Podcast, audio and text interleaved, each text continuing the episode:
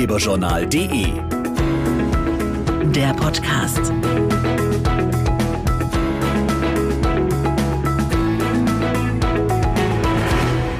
Hallo und willkommen zum neuen Ratgeberjournal Podcast. Aktuell zur Europäischen Nachhaltigkeitswoche werfen wir heute mal einen Blick in die Lebensmittelregale.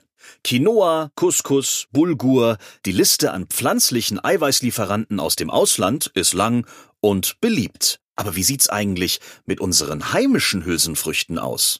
Wie gut kennen wir uns mit Ackerbohnen, Süßlupinen und Körnererbsen aus?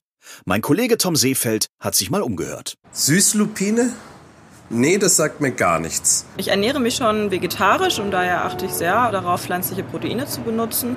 Aber von heimischen Hülsenfrüchten habe ich bis jetzt gar keine Ahnung. Körnererbsen würde ich aber gerne mal probieren. Hülsenfrüchte wie Ackerbohnen, Süßlupinen oder Körnererbsen sowie heimisch angebautes Soja sind bei den Deutschen noch weitgehend unbekannt.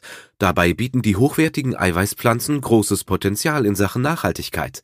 Diplom-Ökotrophologin Hella Hansen. Körnerleguminosen sind ganz einfach Hülsenfrüchte und sie sind regional, nachhaltig und eine gentechnikfreie Alternative für Importsoja, also sehr nachhaltig. Für Veganer und Vegetarier bringen sie super hochwertiges pflanzliches Eiweiß auf den Teller. Sie sind auch sehr vielseitig und können in leckeren Rezepten verarbeitet werden. Die Landwirte schätzen die Körnerleguminosen zum Beispiel auch aufgrund ihrer ökologisch besonderen Symbioseeigenschaften. Hülsenfrüchte sind die einzigen Pflanzen, die ihren eigenen Stickstoffdünger produzieren können. Das klappt in einer Symbiose mit sogenannten Knöllchenbakterien. Sie docken an den Wurzeln der Pflanzen an, sammeln Stickstoff aus der Luft und wandeln ihn so um, dass die Pflanze ihn nutzen kann. Die Landwirte sparen so Düngemittel und schützen die Umwelt. Zusätzlich können durch die Körnerleguminosen Futtermittelimporte reduziert werden. Das schützt den Regenwald und vermindert aufwendige Transporte. Mehr Infos rund um die heimischen Hülsenfrüchte gibt's auch auf ufop.de. Und auch wir freuen uns, wenn ihr mal wieder auf unserer Homepage ratgeberjournal.de vorbeischaut.